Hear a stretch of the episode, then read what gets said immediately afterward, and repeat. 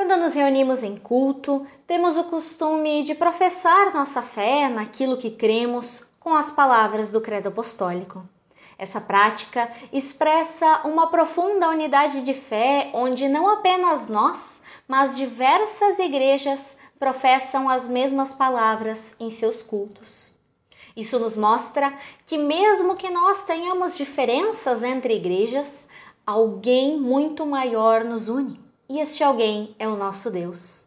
O credo apostólico é uma forma de confessarmos naquilo que cremos, e esse credo, ele é aceito e professado pela maioria das igrejas cristãs.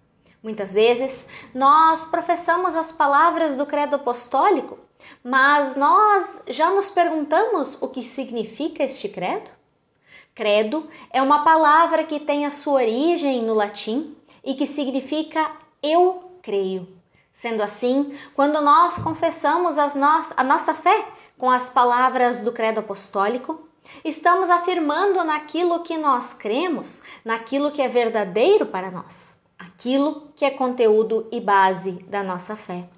Quando nós confessamos a nossa fé com as palavras do Credo Apostólico, estamos, portanto, afirmando a nossa fé em conjunto, e com isso estamos nos declarando inseridos numa comunidade que compartilha a mesma fé. A principal função do Credo é tentar resumir toda a fé contida na Bíblia.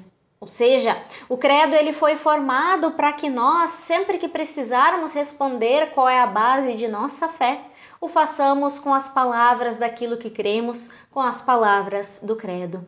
Sendo assim, o credo apostólico não é algo que confessamos apenas em culto, mas em todo e qualquer momento que nós formos chamados a testemunhar naquilo que cremos.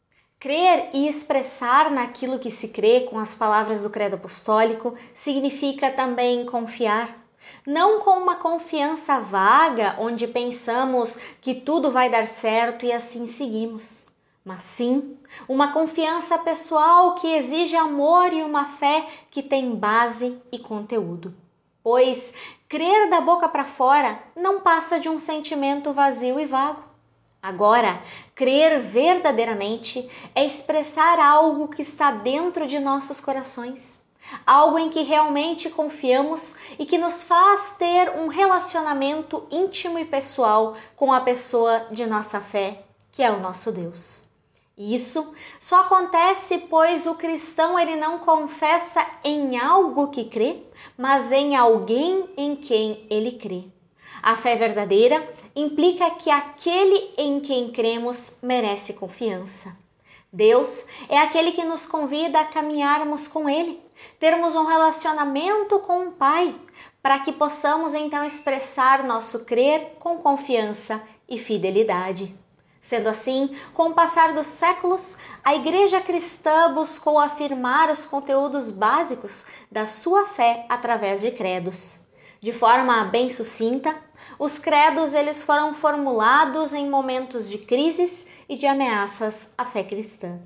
Esses credos antigos, eles datam dos primeiros séculos do cristianismo.